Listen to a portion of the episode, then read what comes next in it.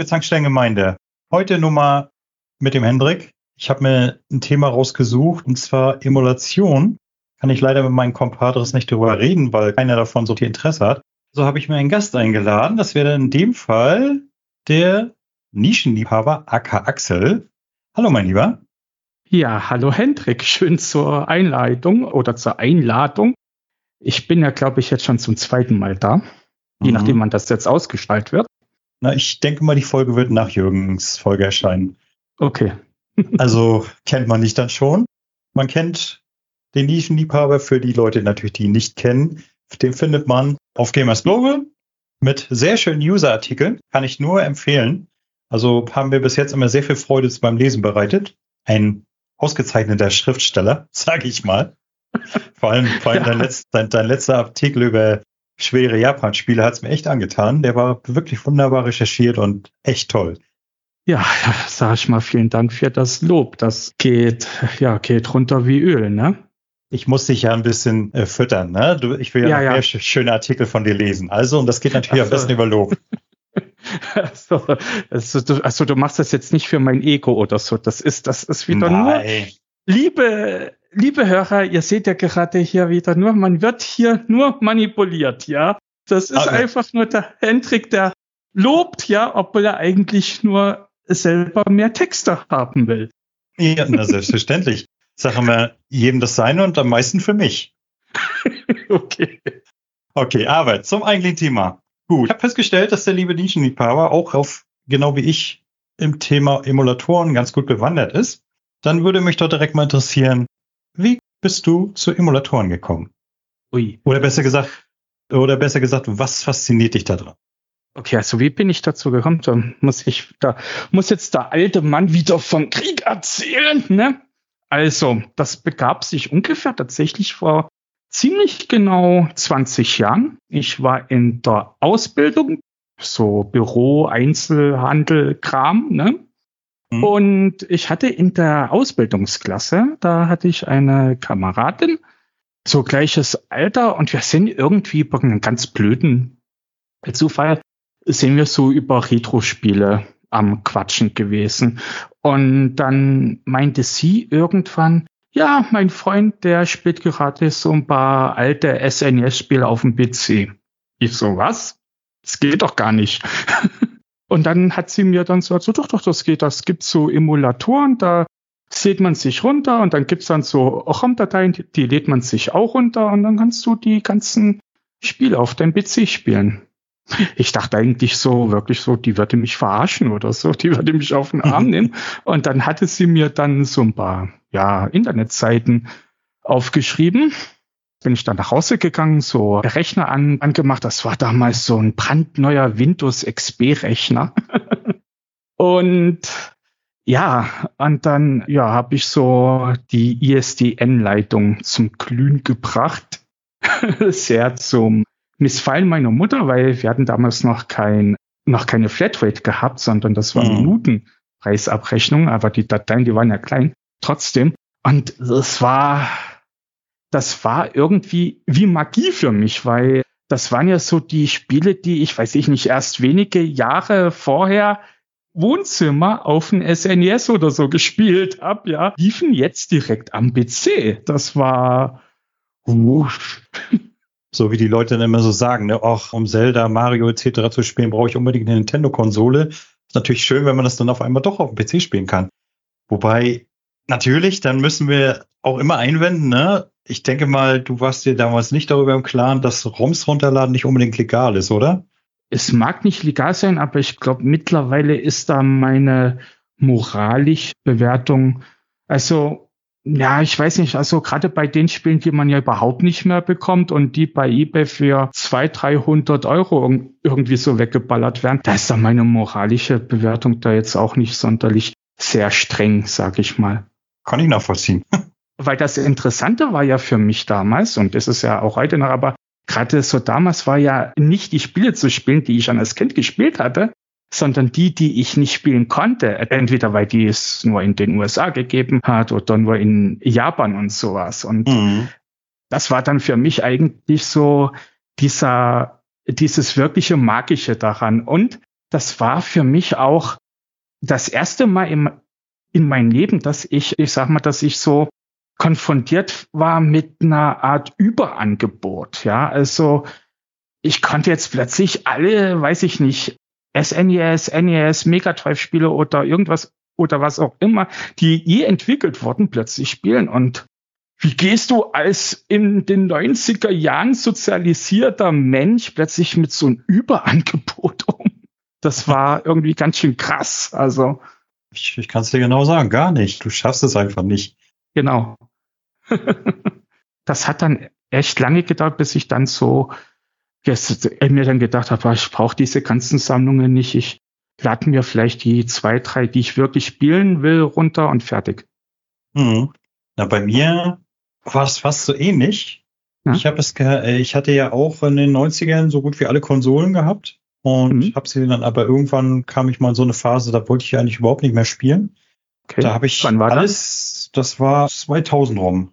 Da habe ich dann, könnte ich mich bis heute darüber ärgern, habe ich alles verkauft ich hatte bis zur, bis zur Dreamcast hatte ich alles stehen, was bis dato so auf dem Markt gewesen ist und alles mit x vielen Spielen, alles, verk alles verkauft und naja, gut.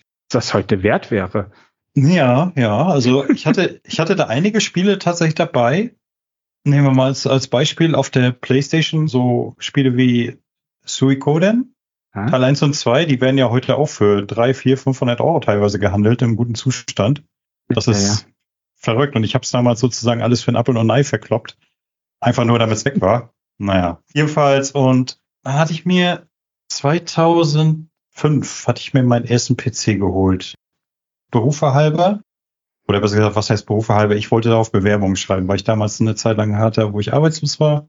Wollte ich Bewerbung schreiben. Naja, und irgendwann fiel mir auf mit dem, den kannst du ja auch spielen. Ja. Nun war das allerdings ein reiner Office-Rechner, also der hat nicht viel Power gehabt. Und da war dann genau wie bei dir, dann berichtete mir irgendwann mal ein Kollege, hatten wir uns unterhalten so über alte Retro-Spiele und so, und da sagte er, ja, ich spiele immer so Mega Drive-Spiele auf dem PC. Ich sag, hä? Echt? Wie geht das denn? Ja, so und so. Ich sag, klasse. Und äh, wie, wie kriegst du das? Ja, Internet. Ich denk, oh, scheiße. Internet hatte ich damals nämlich noch nicht. Ich war ein Internet-Spätzünder. Hm? Das, hab ich, das Netz habe ich mir tatsächlich erst 2006 zugelegt. Okay. Ja, Ach, das geht ja noch dann habe ich zu ihm gesagt, ja, könntest du mir nicht mal ein paar mitgeben, so noch schön so altmodisch auf CD gebrannt. Sagt er, ja, kein, kein Problem, kann ich den machen. Und da hat er mir da so ein paar Spiele runtergeladen. Das waren dann hauptsächlich welche, auf die ich Bock hatte, also die man so halt von früher gerne gespielt hat und so. Und was mich tatsächlich an meinem ersten Emulator, das war damals der Gens, sehr fasziniert hat, zum einen Quick Save. Dadurch wurden ja selbst die schwersten Spiele auf einmal pipi leicht. Weil sagen wir bei so einem Jump Run bis abgestürzt auch einmal Quick Load und schon geht's weiter. Wo du dann früher nur gekotzt hast bei so einem Spiel. Und zum zweiten, wie man so schön sagt, Bildverbesserung. Okay, ich mein, war, das damals, war das damals schon ein Thema? Ja, ja, ja, ja. Du konntest damals schon Pixel glatt ziehen, etc. Ach so, solche Weichen. Ja, das ist natürlich dann nicht mehr original, aber ich muss ehrlich sagen, ich war noch nie ein riesen Pixel-Art-Freund. Also ich sag mal, ich muss das nicht, weil wer weiß, wie Klötzchen mäßig haben. Ich freue mich auch, wenn es glatt ist. Wenn es dann nicht mehr original aussieht, stört mich das auch nicht. Mich interessiert das Spiel selber und nicht, ob die Grafik original ist oder nicht. Also in der Beziehung bin ich kein Purist. Das Einzige, was, was blöd war, es war natürlich trotzdem nicht das Originalgefühl. Ich hatte da so ein altes, ich hatte da so ein altes Joypad mir gekauft. Ja, so Playstation-mäßig und dann dazu Mega Drive-Spiele spielen. Das war irgendwie, fühlte sich nicht original an. Dann habe ich mir ein paar eigene Spiele noch besorgt und ein paar Emulatoren. Damals über ein Internetcafé. Bin ich da rein, bin ich gesurft, habe dann mir dann alles auf dem USB-Stick geladen und brav meine Minuten dafür bezahlt und dann war gut. Und dann irgendwann, wo ich dann selber Internet hatte, da habe ich dann mal losgelegt, so richtig mit der Emulation. Da, und, und wie du schon sagst, ne, da hat man sich dann auch mal Sachen geholt, wie zum Beispiel, die du, die du in den 90ern nur so aus vom Hören sagen kanntest, wie zum Beispiel das Neo Geo. Ja, Ne, das Teil, das in den Videospielzeitschriften, das war ja immer, oh, Modulkosten, 400, 500 Euro und dann die Konsole ist und dann auch noch importieren. Ohnehin immer diese Importseiten, ne, wenn man so gesehen hat, was einem alles so vorenthalten wurde. Ja, das ja. hatte immer so ein bisschen was von so, ich glaube, das haben damals so die Redakteure damals, glaube ich, auch besonders in der Minik immer so gemacht, um, um auch so ein bisschen anzugeben, ja. Guck mal, mal, was wir hier alles spielen können und ihr dürfen ja. Leute nicht. ja, genau, so, genau so kam mir das auch immer vor. Und dann hat man das, dann hat man das alles mal selber gespielt und das war schon nicht schlecht. Und einfach so, indem du ein paar Klicks machst und dir das runterlädst. Und da hat man sich dann auch keine Gedanken gemacht, ob das jetzt legal ist oder nicht. Also mein Gedankengang war so, da kriegst du eh nie mehr zu kaufen, also scheiß da drauf. Ich denke mir sogar, dass eigentlich diese ganze Emulationswelle, die es damals in den 2000ern gab, dass die sogar sehr hilfreich war, um den ganzen Firmen wie Nintendo oder so zu signalisieren, da besteht eigentlich ein Markt, diese alten Spiele wieder zu veröffentlichen. Ja, definitiv. Ich glaube, sonst äh, wären sie nicht so im Gange gewesen mit ihrem ganzen Virtual-Kram. Ja, ja. Also, da, ich meine, das sind ja eigentlich ja auch alles nur Emulationen und Emulatoren und ROMs halt. Das ist halt dann nur nicht Open Source. Ich hatte mir, wann war das? Vor drei Jahren, vor vier Jahren, hatte ich mir mal das SNES e Mini geholt. Hm? Und ehrlich gesagt, das Original Joypad wieder so in der Hand zu halten, ne? Man, man ist ja mittlerweile anderes gewöhnt und dann habe ich das Teil so in der Hand und ich denke so, Gott, wie bist du denn damit bitte damals klargekommen? als Kind ging das. Ja, genau. Als, als Kind war das toll. Aber jetzt mit meinen riesen Pranken, da, da verschwindet das Ding drin. Ne? Ich, ich erreiche die Knöpfe manchmal gar nicht vernünftig. es, es hat doch schon seinen Vorteil, wenn man es mit einem anderen Joypad spielt. Ich hatte ja, als ich angefangen habe, ich hatte ja nicht mal ein Joypad, ja. Ich hatte mhm. das tatsächlich anfangs so Mario und so über Tastatur gespielt. Oh Gott, das, das geht doch gar nicht. ja. Naja, gut, ich habe in den 90ern auch sowas wie Chess, Jack Rabbit und so über Tastatur gespielt. Das, da, da war da noch so ein bisschen Übung drin, aber trotzdem. also ich, ich habe mich mal versucht in Tastatur Jump'n'Runs. Ich, nee, das weiß ich nicht, das kriege ich nicht auf die Reihe. Mittlerweile auch nicht mehr. Ich bin mittlerweile so dermaßen von so Tastatur weg, ja, also von Maus und Tastatur, wo ja immer noch viele Bezähler da noch so schwören und ja, so muss man Spiele spielen. Nee, mach einfach eine geile Controllersteuerung und dann bin ich glücklich. Allerdings habe ich auch festgestellt, Nachteil der Geschichte ja. war tatsächlich auch, wenn man so alte Perlen, die man so in guter Erinnerung hatte, ne, wieder gespielt hat, dass dann tatsächlich nach ein paar Minuten sich Ernüchterung eingestellt hat und man sich bei manchen Spielen wirklich gefragt hat, das fand ich mal gut, warum eigentlich? Hast du da Beispiele erzählt? Auf dem Mega Drive zum Beispiel, also alles, was Sonic angeht. Ne? Okay, ja, damals. ich, ich sag mal, ich habe es als Kind habe ich gesuchtet, ne? Und dann habe ich es gespielt und habe gedacht, oh Mann, irgendwie schnarch, langweilig. Ne? Das, das nächste war dann so, so, so diverse alte GRPGs, die wie, wie meinetwegen, was könnte ich vom, vom Mega Drive als Beispiel nehmen? Landstalker. Hast du das mhm. mal gespielt? Das Spiel ist cool eigentlich, aber ich hatte es irgendwie in Erinnerung besser. Wie soll man sagen? Fantastischer, glorreicher, keine Ahnung, wie man es beschreiben soll. Ich war irgendwie ernüchtert, keine Ahnung. Ja, das Gefühl, das hatte ich dann auch. Ich hatte irgendwann mal wieder für das NES das Action-Adventure Faxanadu gespielt, ja. Das ist mhm. so kann man so vergleichen wie Zelda 2, so aus der Seitenperspektive mit einer riesengroßen Welt und da muss man da Quests machen und alles drum und dran. Und das habe ich als Kind, habe ich das wirklich gesuchtet wie nur irgendwas. Ja, man hat sich mit den anderen Kindern darüber ausgetauscht und weiß ich nicht. Und dann hat man gemeinsam gespielt und, und sich Tipps gegeben und so weiter und so fort. Und als man das dann so als Erwachsener wieder gespielt habe, dachte man sich, ja, wo ist denn da jetzt eigentlich die Faszination? Also ja, merkt man dann irgendwann, wie sowas dann in sich zusammenfällt. Ja, oder nehmen wir zum Beispiel auf dem, auf dem SNES e so die ganzen Star Wars Teile. Äh, Super Star Wars und so, ne, die habe ich auch gesuchtet. Damals, und da hat man sich auch wirklich durchgebissen. Und wenn man es jetzt als Erwachsener spielt, dann merkt man eigentlich, wie schlechtes Spieldesign die Spiele eigentlich haben. Also, ja. die sind wirklich absichtlich so schwer wie möglich gemacht worden, damit man sich da, damit man eigentlich nur am Kotzen ist und teilweise ist es eigentlich nur ein wirklich schlechtes Spiel. Aber du hast es dir damals gekauft, weil es wurde auch hoch bewertet, ne? So ungefähr muss so man spielen. Bewertet und es war Star Wars, das war ja sowieso der heiße Scheiß, ja. Genau. Und ja, und, und du warst geflecht von dieser Musik und von dieser Grafik und naja, als Kind das oder als Jugendlicher, das hinterfragst du dann nicht. Das stimmt. Naja, als Erwachsener umso mehr, deswegen. Aber Das ist ja genauso denn zum Beispiel, wo ich meinen ersten PlayStation-Emulator hatte. Wenn du manche okay. Spiele, so gerade alte 3D-Grafik, boah, man war ja mittlerweile doch wirklich Besseres gewöhnt und hast du da reingespielt und hast gedacht, nee.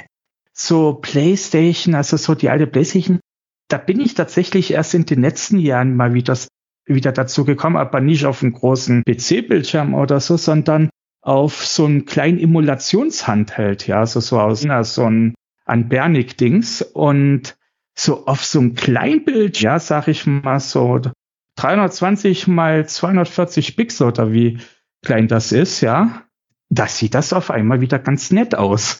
Ja, das ist wahrscheinlich auch der, das Problem, wenn man da am großen Monitor sitzt. Hoch aufgelöst, ne? Und wobei manche Spiele tatsächlich dann halt dank der Weichzeichner etc. dann doch noch relativ gut aussehen. Nehmen wir als Beispiel mal die Final Fantasy Teile. Wenn ich mir da mal das, das Remaster anschaue, was es auf der Xbox gibt, von Final Fantasy VIII, mhm. da sehe ich eigentlich nur, dass sie einen Emulator genommen haben, Weichzeichner eingeschaltet haben und das Ganze als neue Version verkauft haben. Genau. Ne? Also viel, viel anders ist das ja nicht. Und es sieht ja auch dann tatsächlich deutlich besser aus.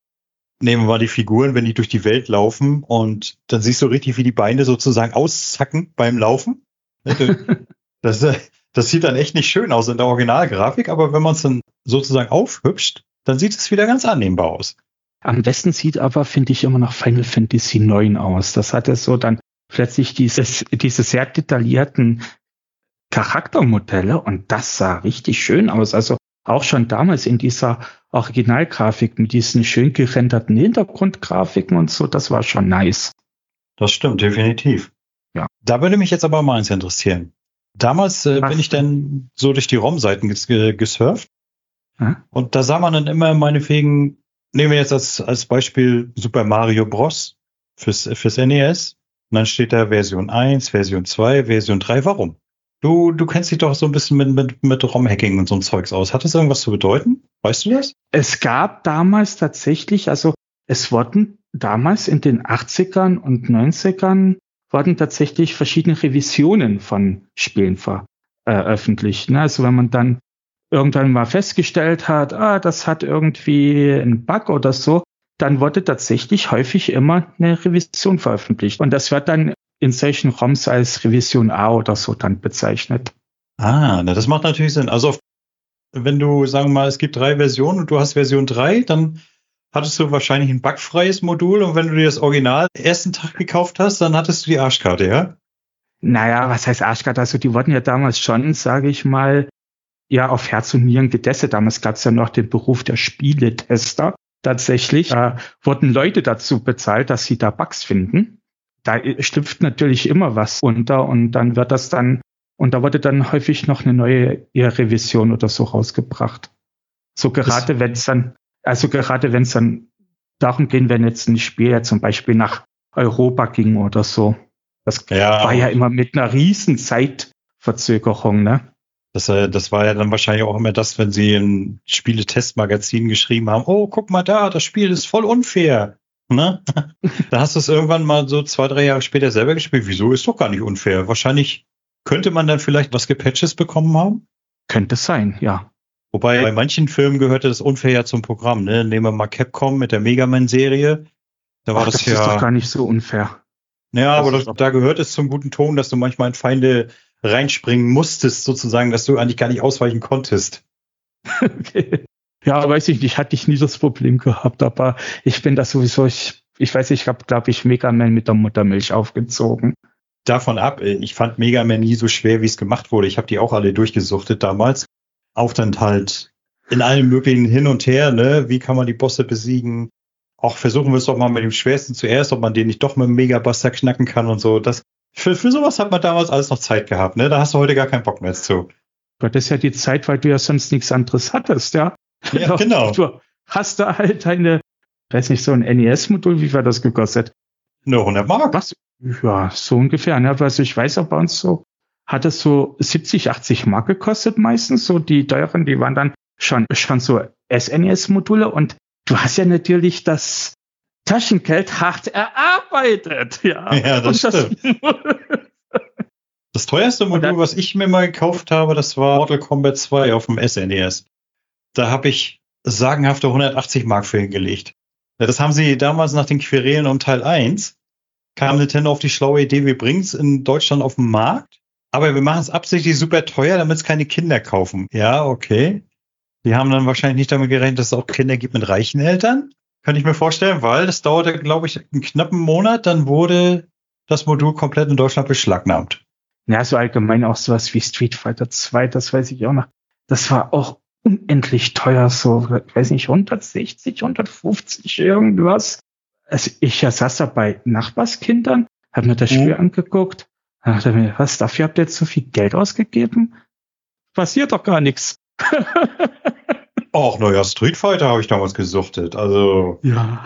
gerade gerade mit, war, gerade mit Freunden. Ne? Aber da war ich nicht so empfänglich wie als Kind. Das ist so. das hat mich dann häufig dann auf äh, solchen, sag ich mal, Trendhypes dann bewahrt. Aber wo wir schon beim Thema ROMs und ROM-Hacking sind, eine Sache fand ich sehr geil damals, das war Translations. Ja, die gibt's ja immer noch. Das ist ja, mhm. glaube ich, also wenn ich das jetzt richtig weiß, die ersten Translations, die kamen 99, 2000 rum und das wird ja bis heute immer noch von der Community, von der Community so gemacht, dass sie halt japanische Spiele ins Englische übersetzen und was da ja. in all diesen Jahrzehnten zusammengekommen ist, ist der Wahnsinn. Ja, definitiv. Ich ne, nehme mal als Beispiel, ich hatte auf dem Saturn damals, hatte ich mir gekauft hier Shining Force 3, hm? Part 1, der ist ja in Europa erschienen. Und Teil 2 und 3 von, davon, also es wurde in drei Teile aufgeteilt, und Teil 2 und 3 davon, die sind nur in Japan erschienen. Es gibt mittlerweile mhm. aber tatsächlich Übersetzungen ins Englische der beiden zweiten Teilen, vom zweiten und vom genau. dritten Teil. Also das ist toll. Das, so hatte man dann viele Jahre später tatsächlich nochmal Gelegenheit, das wirklich mal zu spielen, ohne dass ja. man dafür extra Japanisch lernen musste. Und ja. dass sich, dass sich da Leute wirklich so in ihrer Freizeit die Mühe machen, das überhaupt zu machen, das ist schon Wahnsinn.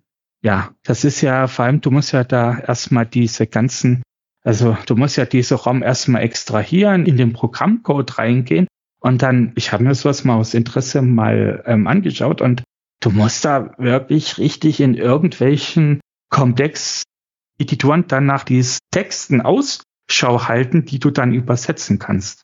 Das ist total aufwendig. Wobei ich auch cool fand, so gerade so bei alten SNES-Spielen, auch aus dem Japanischen, wenn die das tatsächlich nicht nur ins Englische, sondern direkt ins Deutsche übersetzt wurden. Fand ich auch immer herrlich. Zum Beispiel, nehmen wir als Beispiel auf dem SNES Final Fantasy VI und Chrono Trigger. Ja, das war natürlich geil. ja, das war so auch, das muss so Mitte der 2000er gewesen sein, ne? Ja, genau, genau. Das, so ungefähr, das, ja. Das, das waren auch mit die ersten Module, die ich mir damals geholt habe und die ich dann durchgesuchtet habe. Und die waren immer noch toll. Also, obwohl sie jetzt zu dem Zeitpunkt auch schon über zehn Jahre alt waren, waren immer noch geile Spiele. Aber ich denke, das war die Szene, die deutsche Szene, die war ja immer sehr klein. Es gab in den letzten Jahren wieder ein bisschen Bewegung, dass es zwei, drei Leute gab, die wieder ein bisschen was übersetzt haben. Aber ansonsten eigentlich hatte, dass das so wenig rausgekommen ist oder dass er so wenig gearbeitet wurde. So gerade bei den ganzen JRPGs oder so hätte ich mir schon noch die ein oder andere mehr Übersetzung gewünscht. Ja, vor allem, es gibt ja auch noch viele, viele Perlen, die nie übersetzt wurden, ne? ja, auf dem GPA, die letzte Übersetzung, die ich gespielt habe, das war so ein Suikoden-Spiel, wo die, die Geschichte der ersten beiden Suikoden nacherzählt haben, aber mhm. daraus ein Kartenspiel gemacht haben. Ach so, was gibt's auch? Ja, ja. Nicht schlecht. ja, ja, sowas gibt's auch. Und dann hatte ich irgendwie das, da steht noch auf meiner Liste so ein Suikoden-Spiel für die BSB. Das wurde vor einiger Zeit auch mal übersetzt. War das nicht irgendwie eine Umsetzung vom Handygame oder so? Das weiß ich nicht. Das war auf jeden Fall so ein 3D-Spiel. Was ich sehr lustig fand, die haben ja vor, glaube ich, knapp einem Jahr haben sie ja endlich mal eine deutsche Übersetzung fertiggestellt von Suikoden 1. Mhm. Und kurz danach haben sie ja die Neuauflage angekündigt für die, Kon für die Konsolen. Auch komplett in Deutsch, ne? Das fand ich irgendwie witzig. Ja, haben sich so lange so, so Mühe gegeben ne, und dann kommt es direkt vom Hersteller auch auf Deutsch. Oder aber die haben sich die deutsche Übersetzung eingekauft. Das kann natürlich auch sein. Ja, das glaube ich eher nicht. Weiß Also nicht? Das ist eigentlich ungewöhnlich, dass sie da direkte Fanübersetzungen einkaufen. Ja, aber man spart sich natürlich eine Menge Arbeit, ne? Ja, aber du bezeichnest es so oder so, ob du einen professionellen Übersetzer daran setzt oder, oder sowas aus der Fanszene einkaufst, ist auch Ruminum. Aber der, aber der Vorteil ist, wenn du selber übersetzen lässt, dir gehören dann definitiv die Rechte an der Übersetzung. Ja, auf jeden Fall finde ich diese Mühe, die sich die Leute damit geben, wirklich würdigenswert. Weil Ja. du bist, du bist ja dann auch, wenn du mal so guckst, wie lange manche solche Projekte laufen, ne? Und das machen die meisten dann, denke ich mal, in ihrer Freizeit. Gerade so, ich weiß nicht, gerade solche JRPGs da mir. Also, so, da gibt's ja ganze Übersetzergruppen und die haben da teilweise immer so ein paar Jahre daran gemacht, ne? Mhm. Ja, der eine, der macht dieses, diesen ganzen technische Kram, der andere, der macht das Hacking, der nächste macht die Texte, der übernächste, weiß ich nicht, der macht sich die Arbeit, die Bilder in dem Spiel noch zu übersetzen, ja, mit einem Grafikprogramm und alles drum und dran. Das ist schon der Wahnsinn. Ja, definitiv. Und dann ist ja auch immer die Frage, ne, wie, für wie viele Leute lohnt sich das überhaupt? Wer, wer hat da überhaupt Bock drauf, das zu spielen? Ach, ich glaube, da sind schon einige. Also es ist ja, glaube ich, auch in auf Twitch und auf YouTube gibt es ja, glaube ich, eine ganz große Szene, die diese ganzen Translations da spielen. Ist das so? Ja, das ist so. Also Was? jetzt nicht so eine riesengroße Szene wie jetzt, weiß ich nicht, Leute, die, weiß ich nicht, Super Mario oder Fortnite oder sowas spielen, ne? Aber es gibt ja durchaus auch eine größere Szene an Leuten, die sowas, die sich auf sowas spezialisieren und Leute, die sich sowas dann auch angucken. Ist dir denn sonst auch mal äh, noch andere Sachen über den Weg gelaufen an ROM-Hacking? Das, also, was ich in den letzten Jahren sehr cool fand, war diese kleine Bewegung, dass Hacker alte Gameboy-Spiele eingefärbt haben. Also aus Gameboy-Spielen Gameboy Color-Spiele gemacht haben und dann diesen, diese alten schwarz-weißen beziehungsweise grau-grünen Spiele da, dass sie das richtig eingefärbt haben. Das Und- geht? Ja, das geht. Nicht schlecht. Das finde ich jetzt auch interessant. Äh, da lädt sich ja einfach auch nochmal so ein IBS-Patch runter, ja.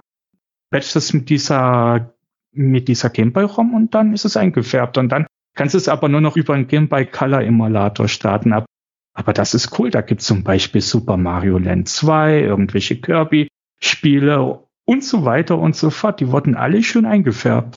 Und sehr schön finde ich auch so diese Patches. Das ist auch so ein eher neuer Trend, dass halt Hacker sagen, ich will jetzt gar nicht so viel an Levels ändern und an Texten oder so, sondern wir spezialisieren uns an Quality of Life Patches, ja. Das heißt zum Beispiel Steuerung verbessern oder da irgendwelche Kleinigkeiten, die vielleicht damals noch so drin geblieben sind, weil die Veröffentlichung schnell gehen musste oder was auch immer. Also so Dinge, wo es wo man sich immer so ein bisschen gestört hat und die im Nachhinein gepatcht wurden. Mhm. Sowas gibt's auch, solche Szene. Und es, und es gab tatsächlich in der Vergangenheit auch schon originale Spielentwickler, die, die ihre alten Spiele nachträglich auch mal gehackt haben. Also zum Beispiel der eine Chefprogrammierer von Sonic 3D auf den Sega Mega Drive, du weißt, welches Spiel ich meine Mhm. da damals dieser eine Programmierer oder Gründer von Traveler Tales, der Firma, die das Spiel damals gemacht haben, der hat sich dann 20 Jahre später nochmal dran gesetzt, nochmal Bugs ausgebessert, die das ganze Gameplay verbessert und das dann halt auch als, ja, als ROM-Hacking-Badge ins Internet gestellt. Das kam dann vom offiziellen Programmierer damals. Aber kann man damit eigentlich auch seine, seine originalen Module patchen oder geht das tatsächlich nur über ROMs? Das geht tatsächlich nur über ROMs. Es gibt mittlerweile so Geräte wie zum Beispiel das, den, glaube ich, den Analog NT oder Pocket oder so. Ich glaube, da ist es sogar möglich, die alten Module reinzustecken und dann aber, glaube ich, auch noch so Patch-Dateien mit, mit zu hinterlegen. Das, glaube Mhm. ich, geht. Okay. Aber ich bin Oh. mir da jetzt nicht sicher. Ich, das ist bloß so, ich glaube nur sowas mal gelesen zu haben. Bist du denn bei deinen Tickeln mit Top 50 Listen, bist du da auch immer mit äh, Emulatoren unterwegs? Ja, natürlich. Ich muss ja irgendwie die Screenshots machen. Wow. Wie haben Sie denn früher Screenshots gemacht? Kamera draufgehalten und gut. Ja, Kamera draufgehalten und gut. Und dann gab's ja irgendwann wirklich solche so Capture-Hardware, also die Nintendo, Sega und Sony und so an Redaktionen geschickt haben, ja. Das waren mhm. so große Geräte, die hat man zwischen Konsole und Fernseher gesteckt, ja, und konnte man da wirklich beim Spielen richtige Screenshots machen. Hm, okay. Das heißt, du warst ja denn jetzt zuletzt mit dem GBA-Emulator. Welchen hast du da genommen? Ich habe, glaube ich, den MGBA genommen. Ja, dieser aktuellste GBA-Emulator. Der hat auch so seine Fehlerchen, gerade wenn es um die Rückspulfunktion geht, was eigentlich ganz cool ist, wenn man irgendeine actionreiche Szene gerade hat und, und denkt so, ah, das wird ein gutes Bild abgeben und dann stört es manchmal ab, wenn man so rückspult, aber ansonsten geht's ganz gut. Da mhm. habe ich so auf zwei Tasten auf dem Controller, eins für Rückspul und, und eine Taste für Screenshot und fertig. Ich habe immer für GBA-Spiele nutze ich normalerweise immer den Visual Boy Advance. Oh, der ist aber alt. Ja, aber dem komme ich am besten klar. Und der läuft, ne? Also okay, ja, das, das stimmt. Ich habe bis jetzt noch kein Spiel darauf, darauf gehabt, was nicht gelaufen wäre. Ja, ich weiß auch, dass wir damals, also ich und meine damalige Freundin, wir haben den damals immer benutzt, um darauf Spiele zu testen, bevor sie sich die Spiele gekauft hat. Weil da ist ja schon uralt, das, das ist ja 2001 oder so veröffentlicht und das war schon irgendwie auch ein krasses irgendwie Gefühl. Da sind gerade so neue GBA-Spiele erschienen, die kannst du da schon, weiß ich nicht, als Emulation spielen und das haben wir da so damals genutzt, bevor sie sich die Spiele für ihr Gerät gekauft haben. Hat. Mhm. Wobei ich guck gerade mal, der wird immer noch gepflegt. Also so alt ist, okay. so, ver so veraltet ist er gar nicht mal. Die haben sogar eine eigene Webseite. Okay. Nur mal so als Tipp. Vielleicht mal ausprobieren. Ja. Und ansonsten nutze ich tatsächlich jetzt für zum Beispiel NES und SNES nutze ich hauptsächlich den Mason-Emulator. Das ist derzeit der akkurateste Emulator. Den nutzen auch tatsächlich die Entwickler von neuen Spielen für zum Beispiel das NES, um Bugfixing zu betreiben. So akkurat ist der. Es gibt noch neue Spiele fürs NES? Ja, klar. Echt? Ja. Da gibt es eine riesengroße Szene. Oh Mann, was man nicht alles nicht weiß. ich ich glaube, da muss ich auch irgendwann mal so eine Galerie machen. ja, das wäre keine schlechte Idee.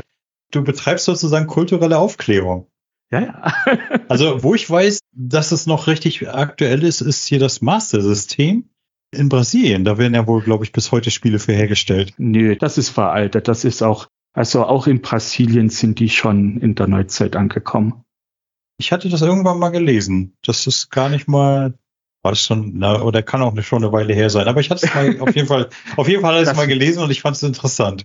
Das war noch bis in den 2000ern war das tatsächlich noch so, dass die halt noch so mit alten Konsolen, also wie Master System, wie, wie Mega Drive unterwegs waren und das halt, ich glaube, das war aufgrund, glaube ich, von Handelsbeschränkungen oder irgendwas, ja, müsste man mal genauer recherchieren, dass da halt ewig keine neuen Geräte allgemein dort veröffentlicht wurden. Hm. Also nicht nur Konsolen, sondern das traf auch sowas wie DVD-Player und so. Das muss es, da muss es irgendwie so eine Handelsbeschränkung gegeben haben. Das habe ich noch so im grauen Hinterstübchen. Dass sie dann dafür entwickelt haben, so Marke, wir hatten ja nichts. Genau. es ist schon genauso faszinierend, wie, wie sowas läuft. ja, genauso wie bei uns damals in der DDR. Wir hatten auch kein C64 und und all das. Wir mussten auch mit dem auskommen, was wir da hatten, mit uns. Ja, ha hallo. Wir, wir, wir hatten solide Robotron-Technik, also wirklich. Ja, wir hatten sowas wie KC85. Wo ich sagen muss, zu DDR-Zeiten habe ich mich für, die ganzen, für den ganzen Videospielkram noch sowas von überhaupt nicht interessiert. Das ging tatsächlich erst nach der Wende los mit dem Atari 2600. Ja, bei uns ja, bei mir genauso. Ich bin ja 84 geboren, als die Mauer fiel. Da war ich fünf oder so. Na, ich war 15. Direkt nach der Wende, da haben sie ja angefangen, den ganzen Kram, den sie hier nicht mehr los wurden im Westen, rüber zu karren. Und da bin ich zu verscherbeln und da fiel mir so das Atari 2600 in die Hände. Und irgendwie, ich weiß nicht wieso, aber ich fand das voll faszinierend. Und darüber bin ich dann tatsächlich zum weiter Spielen gekommen. Mein nächstes war dann der Gameboy. Ja, das war uns. Wir hatten damals auch so einen Nachbarn im Haus, da kann ich mich noch dran erinnern. Also ich bin in Chemnitz aufgewachsen. Wir hatten damals so einen Nachbarn, der hat auch irgendwie sich alles angeschafft, ja. Der hatte irgendwie Geld, warum auch immer. Und er hatte sich den ganzen Kram angeschafft, von Atari 2600 bis hin zu irgendwelchen alten C64-Sachen. Der war da total fasziniert davon, ja. Und seine ganze Bude stand damit voll. Krass. Ja, das war so 90, 91 rum. Ja. Also die, weiß ich nicht, die ganzen Ressis, die hatten dann, weiß ich nicht, die waren froh, dass die endlich Abnehmer für den alten Elektroschrott hatten. ja. ja, hatte ich teilweise auch so das Gefühl. Aber mich hat sich gestört. Hauptsache zocken. Ja, und ich meine, für uns war das ja trotzdem eigentlich ganz cool, weil so konnten wir noch so ein bisschen die Vergangenheit ja noch nachholen. Ja, definitiv. Ich meine, wenn ich jetzt mal so richtig zurückkrame, meine allererste Begegnung mit Videospielen hatte ich tatsächlich mal auf dem Campingplatz auf Rügen mit so einem uralten Pac-Man-Automaten. Das war damals, glaube ich, so ein Polyplay, ne? Ich glaube, das Bei war Back Polyplay, ja. Genau, ja, weil, weil Backman-Automaten hatten wir nicht. Wir hatten ja das Polyplay in der DDR hier in Karl-Marx-Stadt hergestellt, ne? Und das, und da waren, glaube ich, vier, fünf oder sechs Spiele drauf. Und das waren so Klone von so bekannten Spielen wie halt Backman. Das war dann halt darauf halt nur Hase und Wolf. Ja, nee, ich, ich weiß nicht mehr, ob es das so, so war, aber auf jeden Fall das Spielprinzip war das. Und da habe ich auch etliche Ostmärkerchen drin versenkt. Wir haben in Chemnitz tatsächlich noch eine Location, die haben noch so einen uralten Bodyplay funktionsfähig dastehen. Ja, es, ist, es gibt anscheinend für alles Leute, die sich dafür interessieren.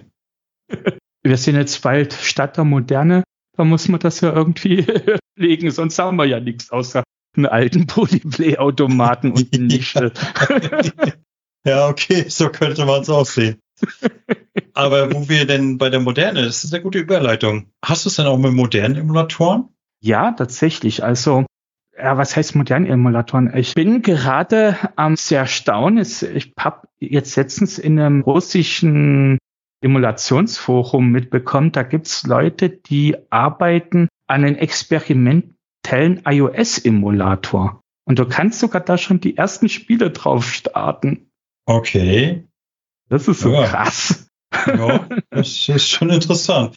Wie ist es? Ja, oder weiß ich nicht, oder was ich jetzt derzeit auch so beobachte, zum Beispiel die Emulation in Sachen der BS3, 3DS, sowas halt. Ja, 3DS-Emulation ist ja mittlerweile eigentlich auch schon alter Hut, oder? Ja, das aber, da gibt's aber immer noch viele, viele Spiele, die nicht so optimal drauf laufen. Also oder halt nur mit Grafikfehlern und so. Ich hatte mir mal ein 3DS Emulator für 3DS besorgt und ich habe ja so einen schönen Monitor, den man so hochkant stellen kann. Dann sieht es nicht, dann sieht es nicht ganz so beschissen aus. Also dann hast du wirklich, als wenn du den originalen 3DS aufgeklappt hast. und das Schöne ist, ich habe ja, ich habe ja mein Original noch liegen, mein 3DS. Ich habe ja hier den 3DS XL liegen und ist schon nicht schlecht. Also die, die, sie, sie gehen ja beim, bei Emulationen habe ich immer so das Gefühl, zunächst immer daran, die Emulatoren zu optimieren für die Spiele, die populär sind. Ja, genau. Das war eigentlich schon immer so. Und dann kommt dann nach und nach dann so dann die Leute, die eben nicht mehr das so softwareseitig dann emulieren, sondern, sondern dann wirklich in die hardwareseitige Genauigkeit dann gehen, dass du dann wirklich jedes einzelne Spiel so spielen kannst, wie es eigentlich mal gedacht war. Und das wird aber, glaube ich, bei den jetzt letzten Systemen wie 3DS und so, das wird noch dauern. Ich habe das ja gehabt hier, ich habe eine Zeit lang mal die Entwicklung des PS2-Emulators verfolgt. Weil mhm. ich, ich hatte ja nie eine PS2 und da gab es ja aber auch einige Spiele, die mich interessiert haben, wie zum Beispiel Final Fantasy X. Ja. Oder halt hier Suikoden 3, 4, 5. Hä? Die gibt's ja bis heute leider nur auf der PlayStation 2. Wundert mich ja. eigentlich, dass, dass, dass sie da nie eine Compilation gebracht haben für andere Systeme. Aber vielleicht kommt das ja, falls das, falls ja. das ein Master-Erfolg sein soll, da, da geier ich ja so ein bisschen drauf. Und am besten was, dann auch in Deutsch. Was ich ja sehr interessant finde bei dem BS2-Emulator ist ja da die Fähigkeit, da die interne Auflösung hochzustellen bis auf HD oder K4K, ja. Und wenn du mhm. da und wenn du da so alte Arcade Racer, wie zum Beispiel das von Criterion, ah, wie heißt das, Burn Out Burnout. irgendwas? Genau, Burnout. Wenn ja. du das mal so in richtig geile HD hochgerendert hast, dann sieht das immer noch fast so aus wie ein aktuelles Spiel und das ist mega geil. Ja, glaube ich. Ich hatte das nur so ein bisschen verfolgt und damals war dann tatsächlich auch so, dass die meisten das dann bei einer neuen Revision immer getestet haben mit Final Fantasy X. Ja. Läuft, läuft Final Fantasy X oder nicht, so ungefähr. und dann gab es auch zum Beispiel Suikoden Tactics. Das wollte ich unbedingt zocken und da gab es immer das Problem, das Spiel ist regelmäßig abgestürzt, sobald ja. du die erste Sequenz laufen hattest. Ja. Und dann ha haben sie irgendwann so ein, so, so Fix eingebaut, dass man die Sequenz überspringen kann und dann lief es auch. Aber bis dann solche Fixes für weniger populäre Spiele eingebaut werden, das dauert dann immer eine Weile. Also da wird dann immer erstmal geguckt, wie ist das mit den ganzen populären Spielen. Ja, und hätte ich damals schon gewusst, dass die Final Fantasy X und so auch mal wieder neu auflegen für die neuen Konsolen, ich glaube, dann hätte ich mir das damals gar nicht erst so angetan.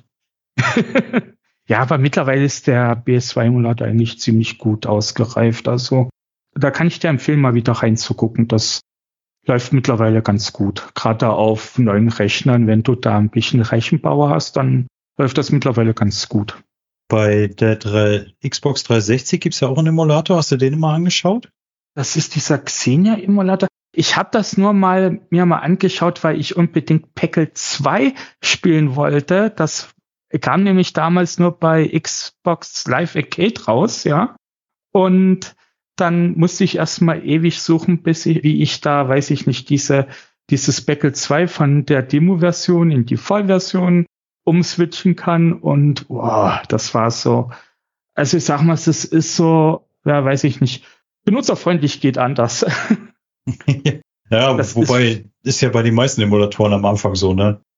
Ja, ja. Also ich denke, bis sowas dann mal wirklich so ausgereift ist, dass man da ist, dass man das einfach dass man das einfach nutzen kann, das dauert noch ein, das dauert noch ein bisschen. Wo ich halt ansonsten sehr staune, ist der 86 Box Simulator. Da habe ich ja auch mal einen Artikel bei Gamers Global drüber geschrieben. Das ist ein PC-Emulator, die halt den, das Ziel haben, halt verschiedene Hardware-Bestandteile alter Computer zu emulieren.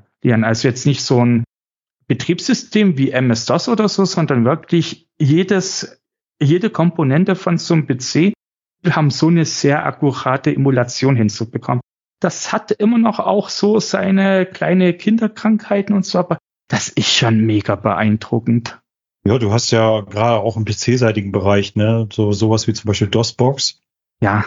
Oder hier für die, wie, wie heißt das Teil, womit man die ganzen alten Adventures emulieren kann? ScumVM. ScumVM, genau, kam ich nicht drauf. Ist ja auch eine feine Sache, ne? Ja, aber das Schöne ist ja bei so einem richtigen PC-Emulator ist ja wirklich, ich meine, das Box wurde ja entwickelt halt mit Spiel, also halt mit Fokus auf Spielen, ne? Aber das Schöne ist ja bei so einem richtig ausgefleischten PC-Emulator, da kannst du ja mit ja, weiß ich nicht, also das erste, was ich, als ich das entdeckt habe, was ich damit gemacht habe, ist mir OS 2 draufgepackt und mir dieses Betriebssystem angeguckt, ja? weil ich das damals in den 90ern nicht hatte und und nur jeder geschrieben hat, wie toll das ist. und, und lass mich raten, du hast es dir angeguckt und hast dich gefragt, warum war das denn so toll? Nee, ich war fasziniert.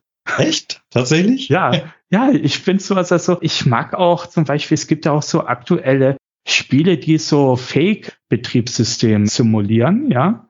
Mhm. Also weiß ich nicht, irgendwelche Adventures, dass du halt, weiß ich nicht, eine Person ist verschwunden und du musst jetzt auf eine Fake-Handy-Betriebssystem irgendwelche Spuren ausfindig machen oder auf so einem Fake-Windows-Rechner oder so.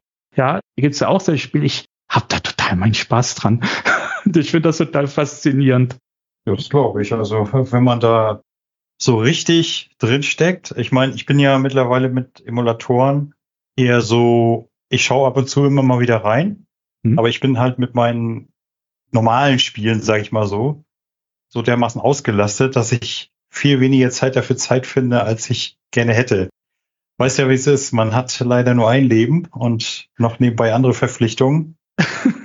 das mit den anderen Verpflichtungen kenne ich, aber das bei mir ist halt das Ding, es kommt derzeit so wenig raus, was mich interessiert. Also ich habe noch viele Altlasten. Das ist mein Problem. Ja, ich habe noch vieles aus meiner 360-Ära, vieles aus der Xbox One-Ära. Habe ich alles noch liegen und will ich alles noch spielen und ich weiß gar nicht wann und wie. Und das ist so. Wenn die Spiele irgendwann alle nur noch Cloud gebunden als irgendwelche Stream-Services existieren, dann, ja, kommt unsere Zeit, dann können wir die, den ganzen Pile of Shame der letzten 40 Jahre können wir dann richtig aufarbeiten, so als alte Männer, 50, 60 Jahre, ja. also technikfeindlich, ne, dem Fortschritt nicht zugetan. ja, das ist, eigentlich, das ist eigentlich eine gute Idee. Ich meine, wenn ich mir mal überlege, mein SNES e Mini, da habe ich kurz so ein bisschen reingespielt. Für mich persönlich festgestellt, die Spieleauswahl ist kacke. Und kurzerhand direkt gegoogelt, oh, man kann das Ding schon hacken und dann habe ich eine Emulationsmaschine draus gemacht. ja, genau. Und ja, ich habe ja auch, wie gesagt, auch zwei, drei Emulationshandhelds, ja. Die stehen einfach oder die liegen einfach nur da, meistens für die Tochter, wenn die irgendwas spielen will, ja. Ansonsten ist es immer ganz nett, dieses Gefühl zu haben. Du könntest ja, wenn du jetzt die Lust hättest, ja, du könntest, wenn du willtest, aber meistens ja, genau. Du musst, du musst gar nichts großartig machen, du musst es nur starten, genau. Das kenne ich und, und meistens bleibt es auch genau dabei. ja, aber dieses Gefühl ist nett. Und naja, wie gesagt, wenn dann irgendwann mal so das jetzige Gaming-Hobby sich, also die jetzigen Games sich immer weiter dazu entwickeln, zu irgendwelche Free-to-Play und zu, weiß ich nicht, Cloud-Services und zu Games as a Service und diese ganzen Buzzwörter, wenn das alles mal alles dominiert, ja, da, da, da muss man ja nicht mitmachen. Nö, wir haben ja dann unsere, wir haben dann ja unsere alte Sammlung an alten Xbox-Spielen, an alten PlayStation-Spielen und was auch immer. Und ich meine, das reicht bis an das Ende unseres Lebens. Ja, wobei man ja immer nicht weiß, wann das ist, ne? Ja, es kann auch, ja, gut, wir können natürlich auch schon alle morgen sterben. ja, leider, leider, leider, man weiß es nicht. Aber immerhin, aber immerhin aber in dem Bewusstsein, wir haben es versucht. aber dann hat es trotzdem bis an das Ende unseres Lebens gereicht. So sieht's aus. Gut. Ich wäre sogar durch jetzt. Ja, ich auch. Und ich fand das wirklich eine interessante Plauderstunde. Hat Spaß gemacht. Ja, kann ich nur zurückgeben. Hab auch, hab auch schöne neue Infos mitgenommen, die ich mir mal zu, wenn ich Zeit habe, ne, wohlgemerkt. Ich, zu, äh, ich hier bombardiere dich da noch mit Links. In diesem Sinne, danke, dass du da warst. Genau. Ich bedanke mich ebenfalls. Und an euch, liebe Hörer, ich hoffe, es hat euch Spaß gemacht, so ihr denn auf Emulator Emulation steht. Vielleicht habt ihr auch was Neues mitgenommen. In diesem Sinne sage ich dann einfach mal ciao, ciao.